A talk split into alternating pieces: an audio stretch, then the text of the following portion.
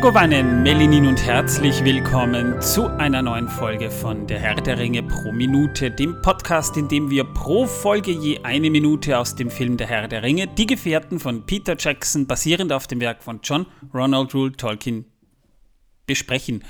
Jetzt hätte ich mich fast verhaspelt, wie geht denn das? Mein Name ist Manuel und nach längerer Pause wieder hier bei uns. Grüß dich, Torben. Ja, Hallöchen. Äh, wie lange war ich denn im Keller? Äh, keine Ahnung, aber du hast schön Farbe bekommen. Nee, äh, das ist keine Farbe, das ist Ruß. Ach nee, nein, nein, das meinte ich nicht, aber du hast schöne Farbe bekommen. Das blaue Auge, die grüne Nase. Wo, ich dachte, du wärst im Morderspa oder irgendwo. Ach so, nein, nein, und äh, hier die, die äh, gelben Augenringe, ja, ja, nein, äh, alles gut, alles gut. Ähm. Ich bin in einen Farbtopf gefallen. Ich habe versucht, Eier zu färben, weißt du? Ach, daher. Und ich dachte schon, das war wieder so eine Sonderbehandlung von den Orks. Na gut. Nein, eigentlich hatte ich ja gedacht, das ist Zaubertrank, aber als ich wieder aufgetaucht bin, ist nichts passiert. Da hat mir der Proteinigel mehr geholfen. Also auch kein Pilz. Ich dachte schon, die Pilze schlagen jetzt zurück. Die was? Die Pilze schlagen jetzt Pilze. zurück. Nein, nein, ja. nein, nein, Pilze nicht, nein. Ich merke gerade, ich muss die ein bisschen lauter drehen bei mir. Ah, kein so, Problem. Jetzt. Kein Problem. Na, schön, dass du ja wieder da bist. Man hat schon nach dir gefragt. Ähm, ja, ich, ich, wollte nicht äh, mehr zu dir hochkommen, die Wohnung. Ich hatte so viel Angst vor der Wohnung, weißt du, äh, nachdem wir letztes Mal die Pilze waren. Und äh, deswegen äh, bleibe ich einfach in meinem Keller und äh, über PC geht's ja auch. Ah, die Pilze, die tun dir nichts. Aber ja, Mittlerweile ist Donnerstag, der Frühling klopft ja jetzt langsam an die Tür und ja genau, Eier, Eierfärben ist ein, ist ein gutes äh, Stichwort. Färbst du eigentlich Eier? Äh, ja, habe ich ja gemacht. Ach so, na dann gut zu wissen. Ich habe das das letzte Mal, weiß nicht wann gemacht. Ich bin aber auch nicht so der große Fan von hart gekochten Eiern, muss ich zugeben. Deswegen. Muss man die äh, vorher kochen? Das wäre vielleicht keine allzu schlechte Idee, außer du möchtest die Leute überraschen. Also, im Ernst. Ich tue die immer in diese heiße Farbmasse rein und koche sie da drin. Äh, naja, das geht rein theoretisch grundsätzlich auch, solange am Ende kein Huhn rauskommt. Wenn ein Huhn rauskommt, ist es wenigstens schön bunt. Das äh, mag sein, aber legt der, wer, wer legt diese Eier? Der Osterhase? Ähm, nein, äh, deswegen kommen ja auch keine Hühner raus. Nein, die werden tatsächlich, also die Ostereier werden nicht vom Osterhasen gelegt, äh, äh, äh sondern von der Osterhäsin, ist doch klar. Ah, der oh. Osterhase ist nur der Mann, der muss halt rumlaufen und sie verteilen. Wobei der Osterhase ist sowieso ziemlich arm, ne? Klar. Ja, den Schwanz hat er hinten, die Eier muss er verstecken und er darf nur einmal im Jahr kommen. naja, gut, ja. der ist alt. Der hat schon einen Bart. Äh, ja. Das ist äh, wahr, ja. Den, den Bart habe sogar ich gesehen. Ja, aber Ostern ist noch ein, ein, ein Monat hin. Ich glaube, 10. April herum, ne? Glaube ich, ist dieses Jahr. Ja, Ostern, ich äh, muss tatsächlich nachschauen, weil Ostern ist ja jedes Jahr irgendwie anders, ne? Also, das ja, ist ganz merkwürdig, ja. Na, letztes Jahr war es äh, auch so Mitte April herum, glaube ich. Na, jedenfalls, äh, das weiß ich zumindest noch, Pfingsten muss Ende Mai sein, weil eine Woche später sind ja dann die Tolkien-Tage, ne? Äh, ja, genau wo heuer ein Zulauf stattfinden soll wie noch nie. Also wenn ihr noch Tickets bekommen mögen solltet, liebe Zuhörer und Zuhörerinnen, hurtig, hurtig, da sind wir dann nämlich auch. Ja, und äh, ich kann nur eins sagen, falls ihr wirklich mal einen Osterhasen-Aktion erleben wollt, schaut euch Hüter des Lichts an. Oh ja, das, das, ist ein, das ist aber ein netter Film. Den mag ich. Ja, aber da sieht man Osterhasen endlich mal so, wie er wirklich ist. Ja, total, ja. Das ist wahr. Das ist wahr, ja. Ja, ich habe noch keinen anderen Film gesehen, wo du den Osterhasen wirklich so siehst, wie er wirklich ist. Ach, und ich dachte, Watership Down ist so ein realistisches Bild von Osterhasen in freier Wildbahn. Äh, nein, das ist nur von, ach egal. Das ist eine, eine Sache, die, äh, also da sollten wir bei Ostern nicht drüber reden. Wir können danach Ostern drüber reden. Über Watership Down? Äh, ja. Ach, wieso? Ist ein, netter, ist ein nettes Buch, vor allem das Buch ist toll. Kann ich nur empfehlen. Was liest du denn Meine eigentlich? Meine Schwester grad? hat da immer geweint. Äh, er ist auch sehr verstörend, ja. Also Kindern würde man den heute, heutzutage wohl eher nicht mehr zeigen, obwohl er eigentlich doch eine, eine sehr nette Botschaft hat, muss ich sagen. Aber apropos Lesen, was liest du denn gerade? Tatsächlich äh, lese ich gerade gar nichts. Ich bin viel zu viel mit äh, Schreiben beschäftigt. Ach du meine, was schreibst du? Äh, Fall 2, 3, 4 und 5 von Derek Noir gleichzeitig. Dazu noch ein Gedicht, das ich noch nicht ganz rund habe. Ein Lied, das noch nicht so ganz rund ist. Und nebenbei bin ich auch noch dabei und äh, schreibe neue ähm, äh, äh Skripte oder vielmehr ähm, Merkskripte äh, für unsere Aufnahmen. Du bist ein kleiner Peter Jackson, der hat ja drei Filme auf einmal gemacht und du machst drei, gleich drei äh, Hörspielproduktionen auf einmal. Das ist ja, das ist ja mal was. Ja, ich mach's nicht gleichzeitig, ich mach's immer dann, wenn ich Muße fürs eine habe, gehe ich dahin, mach dort, wenn ich keine Muße mehr habe, mache ich dort. Ach, und ich schreibe natürlich an äh, äh, König Kartoffel und seinen 13,5 Rittern. Ach du meine Güte, das kommt auch noch dazu. Das ist dieser, dieser Kartoffelritter da, ne? Kartoffel. Was? Nein, das ist der Kartoffelkönig. Ach, das gesagt. Kartoffel. Ach so, König. König Kartoffel und seine 13,5 Ritter. Ah, na dann. Na, äh, ja. Und wenn ihr euch fragt, warum halber Ritter, kann ich einfach sagen. Oh, das ist übel. Ja, äh, wir haben. Die andere Hälfte ist halt verrottet. Ach, na, da, das ist gut zu wissen, ja. Übrigens, äh, falls du, falls du und, und, und die Hörer das nicht mitbekommen haben, was wir in der letzten Folge besprochen haben, äh, Frodo hat seine homöopathische Fiole bekommen und wir haben genau erklärt, wer Earendil genau ist. Also da haben wir quasi den Papa von Elrond und seinem mittlerweile leider verstorbenen Bruder Elros kennengelernt. Ähm, und sind jetzt bei Minute 174. Hey, nächste Woche, äh, nächste Woche ist gut, am Donnerstag, Donnerstag hätten wir die 175. Da wäre eigentlich normalerweise ja. Platz für ein Jubiläum, aber wir haben ja schon was geplant. Das kann man ja zumindest schon mal sagen. Die nächste Folge, aber echt jetzt, steht ja jetzt auch schon in den Startlöchern und wir besprechen ja noch äh, bei deinem Projekt auch einen Film. Äh, ja, bei ja. mir besprechen wir dann pünktlich zu Ostern wird es rauskommen, äh, das Leben des Brian natürlich. Oder wie mein Handy immer sagt, das Leben des Brie. Oder das Leben des Brain. Gibt's Oder auch Brain hat es auch schon gemacht, ja. ja. Aber äh, es, es, ist sehr merkwürdig mit dem Handy und der Rechtschreibkorrektur, wirklich. Ich sag nur. Und ich glaube, das wird jedes Update schlimmer. Ich sag nur, always look on the right side of life. Sehr schön. Gesundheit. Danke. Jedenfalls, wir sind jetzt mal bei Minute 174 und die Minute beginnt mit einem sehr netten Hubschrauber-Shot von oben. Natürlich gibt es in Mittelerde keine Hubschrauber, also wird es wahrscheinlich ein Adler sein mit Kamera, äh, wo wir einen Fluss sehen und drei Boote schippern dort gemütlich entlang. Und äh, ganze 34 Sekunden passiert auch nichts anderes. Wir haben hier quasi nur begleitet von einem epischen, von Posaunen begleiteten Thema von Howard Shaw. Eigentlich ein einziges langes äh, Commercial für Neuseeland mit Flusslandschaften, hohen Steilwänden, äh, Wäldern Bergen im Hintergrund, blauer Himmel, sich spiegelndes Wasser, drei Boote, die sich quasi quer durch Neuseeland, äh, äh, nee, Mittelerde durchkämpfen. Ja, mehr passiert da in den ersten 34 Sekunden nicht.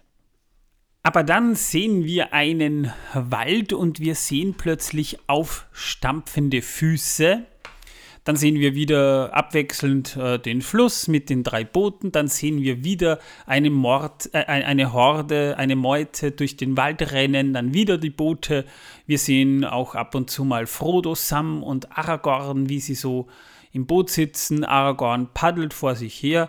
Ja, und dann sehen wir diese Meute. Das sind die Orks, die vorher Saruman weggeschickt hat. Sie haben noch ihre Kriegsbemalung und äh, ja, die Minute endet eigentlich nur mit einem Shot auf einem dieser Orks, vermeintlich Lurz, wenn ihr euch an Lurz noch erinnert. Über den haben wir vor ein paar Folgen ja gesprochen. Ja, und wir haben euch aufgeklärt, dass Lurz nicht Lutz ist. Ja, sondern nur ein R im Namen hat. Das macht es vielleicht ein bisschen kompliziert, aber ja. Es gibt ja auch Manuel und es gibt Emanuel, also wird es wahrscheinlich auch Lurzes äh, was, was ist die Mehrzahl von Lurz? Lurze oder Lurzesse? Ähm, Lurzens. Äh, Was? Äh, Lurze. Na, Lurze. Ich würde Lurze sagen, aber es gibt nur einen Lurz und dieser Lurz guckt böse drein. Das heißt, es passiert hier eigentlich, nichts. Eigentlich Lurzes, oder? Lurzes? Ja. Lu ja. Lurz. Lurzes, ja. Lurzens, glaube ich. Lurzens. Lurzes. Lurz. Ja. Vielleicht wisst ihr das, liebe Zuhörer. Wir sind in Grammatik, in mittelerdischer Grammatik leider nicht so äh, bewandert. Ja, die Mehrzahl von Otto ist ja Ottos. Und ja, von Lutz ist ja Lutzens. Hm, ja, wenn wir zwei Torbens haben, haben wir auch zwei Torbens, ne? Zum ja. Beispiel. Nicht Torbensens. Ja. Wobei, wobei, wobei wärst du äh, Skandinavier und hättest einen Sohn, dann würde der wahrscheinlich dann Torbensen im Nachnamen heißen. Das bezweifle ich sehr. Wieso? Oder, oder Torben Dottir, wenn es eine Tochter ist. Bezweifle ich auch sehr. Bezweifelst du? Naja, Torbenson, Torbenson klingt jetzt eigentlich gar nicht so schlecht, muss ich sagen. Ich wäre dann, wär dann Erichson. Nicht Eriksson, sondern Erichson. Ja, entsetzlich. Ja. Ju, wir Wer haben. Soll hier, da noch mitkommen, bitte? Naja, wir sind ja hier jetzt Gott sei Dank nicht bei mittelerdischer Namenskunde, aber wir haben heute eine, eine, eine Stunde in Geografie sozusagen, ja. Aber zunächst mal, was passiert im Buch? Weil äh, tatsächlich das Kapitel Der große Strom, nachdem auch diese Folge benannt ist, da, da, da geht es eigentlich nur darum, dass man in der, in der Weltgeschichte herumschippert. Mehr geht es da eigentlich nicht, wobei das Kapitel ist, ist sogar eines meiner liebsten, weil das richtig schöne Landschaften beschreibt. Im Buch passiert. Äh, da fällt mir ein, ich habe heute ein T-Shirt an und zwar ein blaues T-Shirt mit einem Fisch drauf und dort steht drauf: Blub, sechte Fisch. Sehr schön. Hattest du das nicht schon mal? Äh, ja, aber ich hatte das noch nicht bei einer Folge an, wo sie paddeln. Ah, na dann passt das aber wunderbar zusammen. Ja, das ist toll. Sushi zum Mitnehmen. Und, und ich muss euch sagen, ich besitze keine 175 T-Shirts. Nicht? Ab und zu wiederholen sie sich leider etwas, ja. Naja, das kann man ändern. Wir müssen jetzt demnächst sowieso unsere T-Shirts mal designen für die Tolkien-Tage. Wir müssen ja da auch ein bisschen äh, in, einheitlicher in, in, in einheitlicher Tracht auftreten, gell? Äh, Achso, ich dachte in einheitlicher Trauer. Na, das auch, ja. Alle schwarz und voll verschleiert. Äh, naja, verschleiert. Ich lasse mir, so, lass mir einen Bart wachsen. Ich kaufe mir einen Weihrauchschwenker. Das ist eine Idee. Das kannst du machen, ja. Das ist eine tolle Idee. Wobei du könntest ja deine Pestdoktormaske mitnehmen. Äh, ja, aber bei der Hitze, die dort wahrscheinlich herrschen wird mit der Maske, ich weiß nicht. Naja, Anfang Juni kann es nochmal kalt auch werden. Ich meine, nicht mehr winterlich kalt, aber nicht heiß im Sinne von. Äh, aber hoffen wir mal das Beste, dass das Wetter einigermaßen gut wird.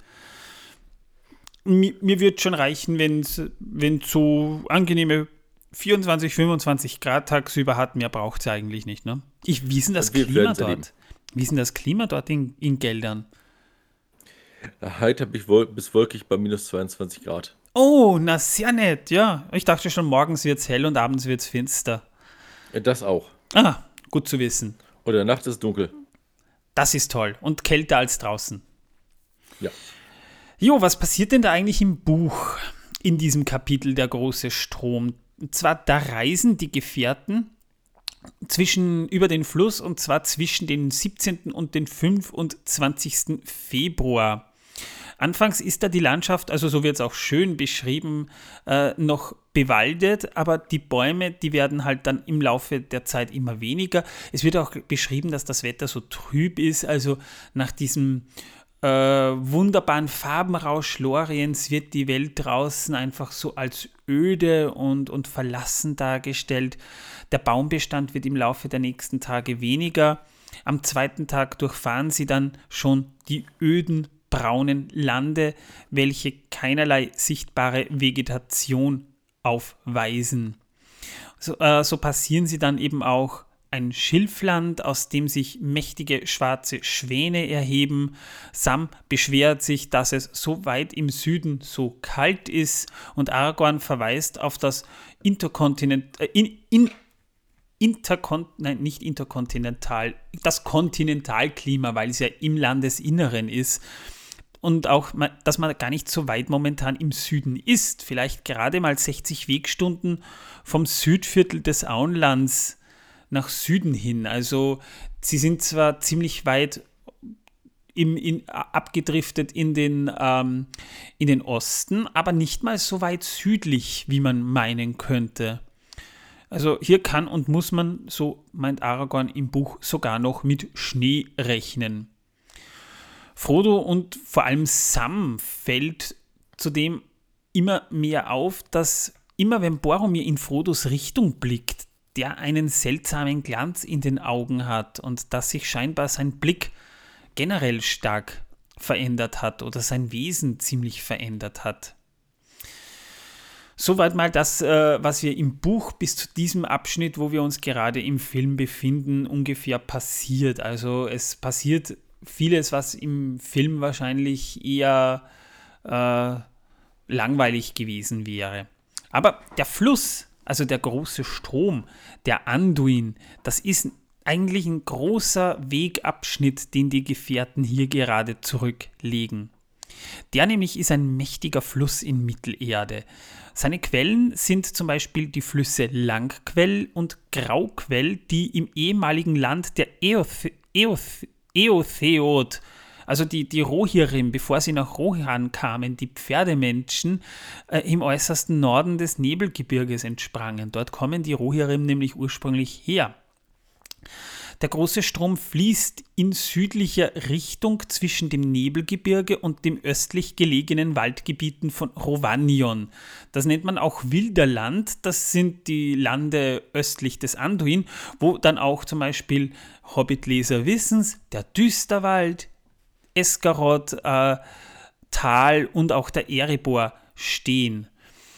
Äh, und äh, dort haben wir auch das Siedlungs- und Ursprungsgebiet vieler Völker, die sogenannten Täler des Anduin. Die sind vormals fruchtbar und grün gewesen. Der Anduin passiert Orte und Gegenden wie zum Beispiel die felsige Flussinsel Karok, wo zum Beispiel im Hobbit die Gefährten von den Adlern abgesetzt wurden.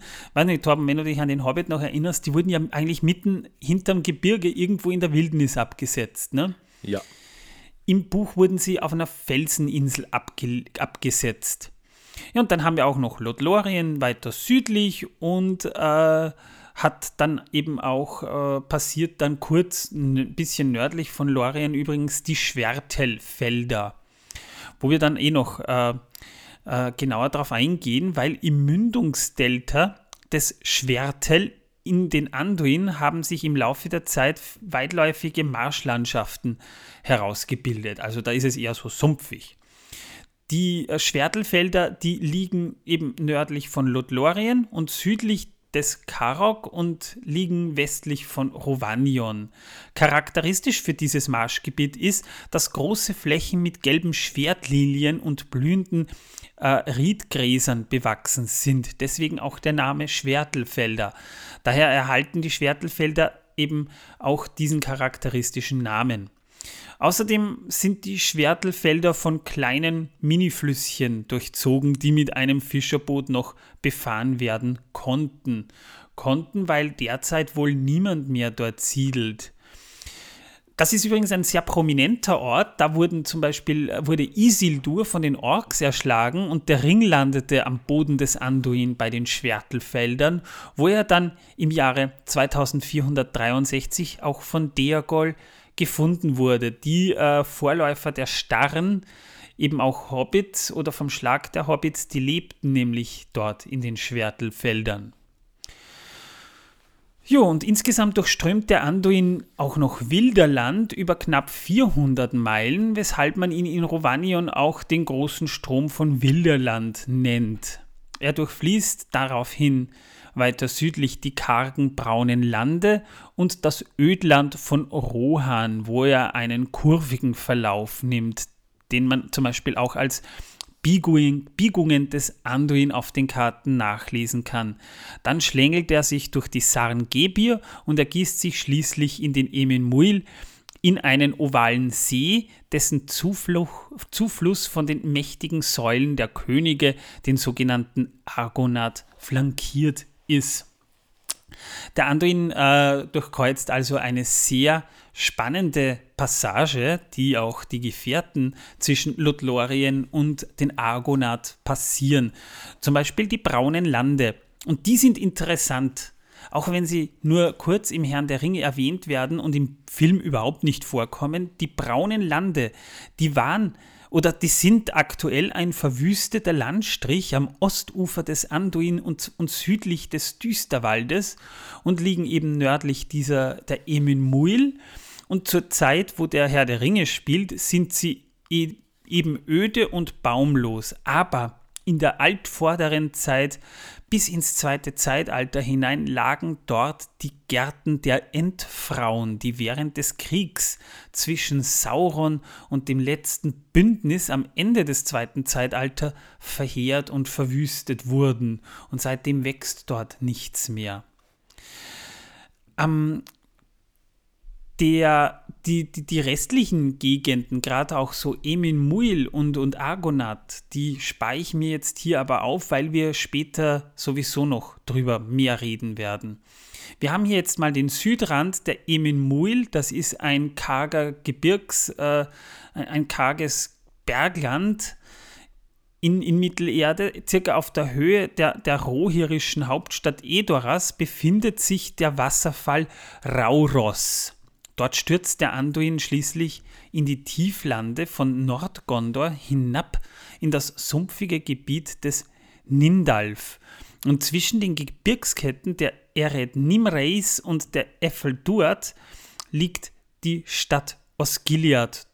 Dort durchquert der Anduin diese Stadt und schließlich bei der Bucht von Belfalas in einem weit verzweigten Mündungsdelta fließt der Fluss oder mündet ihr in das große Meer Belegaea.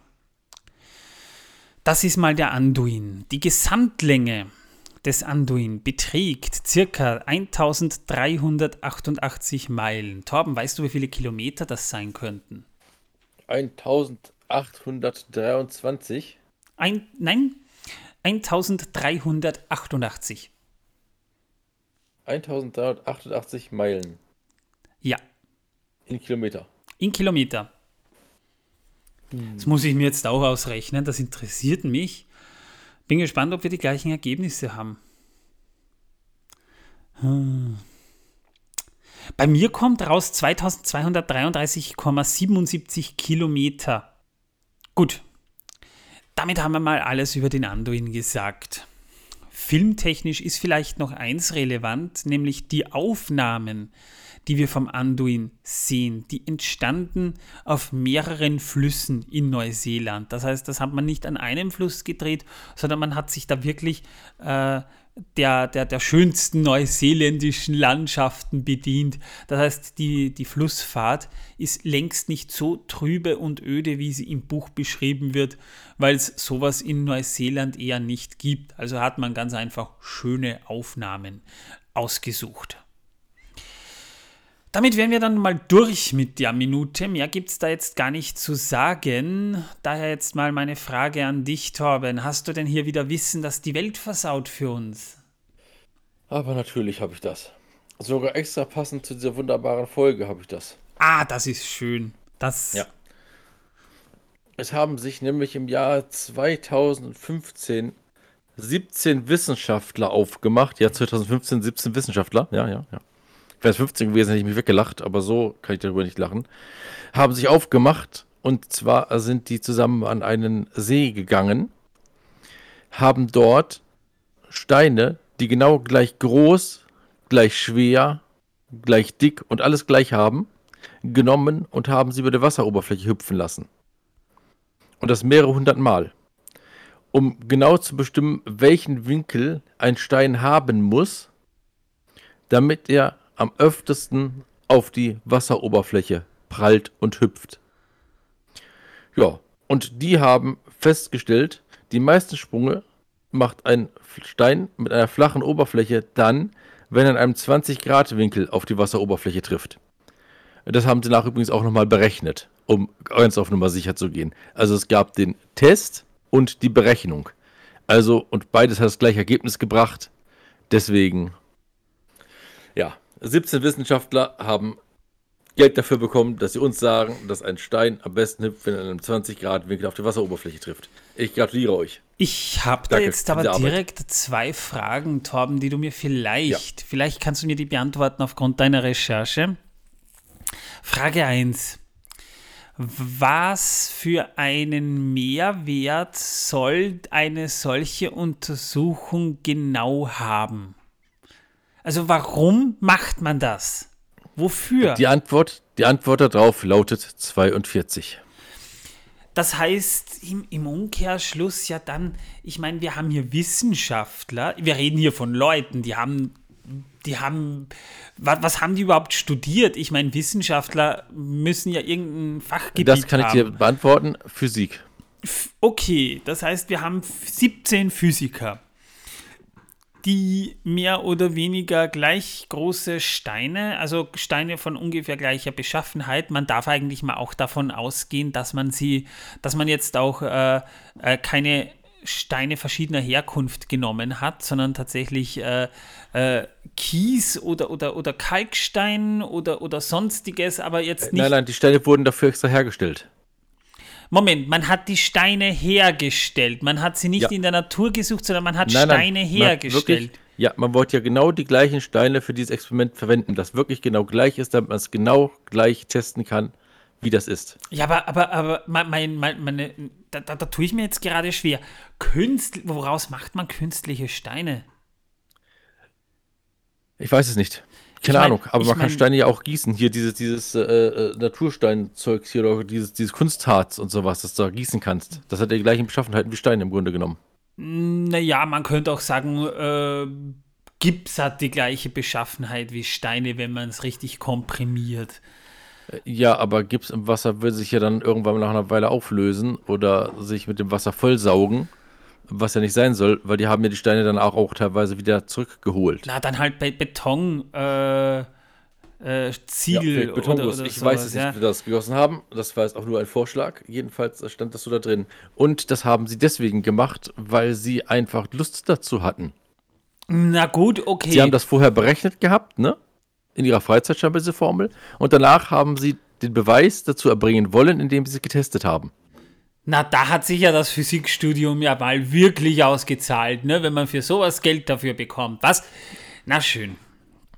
Aber es ist zumindest ja. interessant zu wissen. Interessant wäre ein Weltrekord. Das, ich fand das sehr lustig. Also äh, mit 20 Grad Winkel können sie am weitesten springen oder am meisten ein Weltrekord, äh, wer die meisten Sprünge weltweit geschafft hat, wäre auch mal nicht uninteressant. Ne? Und was ist deine zweite Frage? Äh, meine erste Frage war, wie macht man Steine? Und die zweite, äh, warum macht man das? Also haben wir eigentlich eh beides schon verarbeitet, sozusagen. Ja? Gut, dann kann ich immer noch auf die dritte Frage von dir sagen, 42. Na gut, das äh, beruhigt mich. Und wie gesagt, im Jahre 2015 17 Physiker das, äh, stell dir vor, es wäre das Jahr 2017 gewesen und es wären 15 Physiker gewesen. Das wäre fatal. man das Experiment wiederholen ich müssen. Glaube, ich glaube, dadurch wäre dann das Gleichgewicht der Welt durcheinander geraten. Ja, irgendwas wäre dann sicher kaputt gegangen. Ich bin mir sicher, es steht in der Offenbarung des Johannes und, und Nostradamus hat eine Prophezeiung zu dem Thema irgendwo verfasst. Müsste man mal. Äh, nein, denke ich nicht. Glaubst du nicht? Nein, weil ihm Steine egal waren. Ah, okay. Gut, na das ist beruhigend. Steine sind faszinierend. Steine äh, waren auch mal Meteoriten. Und Achso, Sterne, ich dachte, Steine waren auch mal Menschen.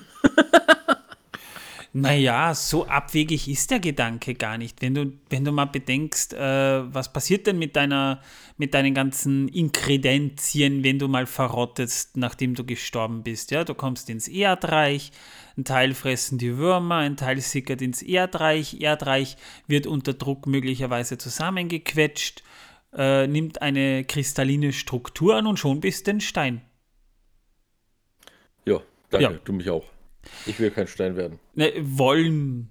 Vom Wollen dann, ist. Dann wäre ich ja ein Troll. Vielleicht waren wir schon, vielleicht waren wir ja mal Steine, wissen wir's? Oh je. Ja. Das wird jetzt ich wird's philosophisch. Ich glaube, ich äh, werde mir eine Frau besorgen, die ich Flatulencia nenne. Ah, ich werde mir, eine, ich werd mir einen, äh, eine Frau suchen, die nenne ich Kieselchen. Nun ja, liebe Leute, wenn ihr unseren Podcast mögt, gebt uns ein paar Sterne. Wir würden uns wahnsinnig freuen. Ihr könnt uns natürlich entsprechend auch eine Rezension hinterlassen. Äh, siehst du, wir haben sogar eine bekommen. Die muss ich jetzt kurz raussuchen, weil äh, der Finger Saurons hat sich mal wieder gemeldet. Äh, übrigens, danke dir dafür schon mal. Ähm, vielleicht weißt du es, Finger Saurons, äh, was ist mit dem linken großen C von Sauron? Äh, hat sich der äh, auch schon mal gemeldet? Ähm, würde mich mal interessieren, weil wir, wir kennen Saurons Mund, wir kennen Saurons Finger, aber was ist mit Saurons linken großen C? Sein Auge kennen wir auch. Das ist wahr, ja. Aber was ist mit seinem linken großen C? Das würde mich schon interessieren. Wir haben, ähm, und zwar, wir haben von der Finger Saurons, ich liebe diesen Podcast. Vielen Dank, dass ihr immer regelmäßige Folgen rausbringt. Wir sind auch sehr darum bemüht, dass wir auch immer regelmäßige Folgen rausbringen. Wir schauen, dass wir das, außer wir brauchen mal wieder eine Pause. Pausen sind auch immer mal wieder gut und wichtig. Und überhaupt. Ansonsten, ja, liebe Leute, ihr könnt uns natürlich auch eine nette, nette, Rezension hinterlassen. Und wenn ihr mit uns plaudern wollt, besucht uns doch auf unserem Discord-Server. Den Einladungslink findet ihr in den Show Notes. Sollte dieser aber abgelaufen sein, reicht ganz einfach, wenn ihr ganz kurz mal die aktuelle Folge anklickt. Da findet ihr auch den aktuellen Link. Jo, dann bleibt mir nur noch zu sagen, ich hoffe, wir hören uns am Donnerstag wieder. Ich sag mal danke fürs Zuhören. Ciao, bis zum nächsten Mal. Also ich würde jetzt den Link nicht anklicken, denn dann habt ihr einen Pakt mit dem Teufel geschlossen. Naja, du musst ne? ja mit mir sprechen. Ja. ja. Und tschüss.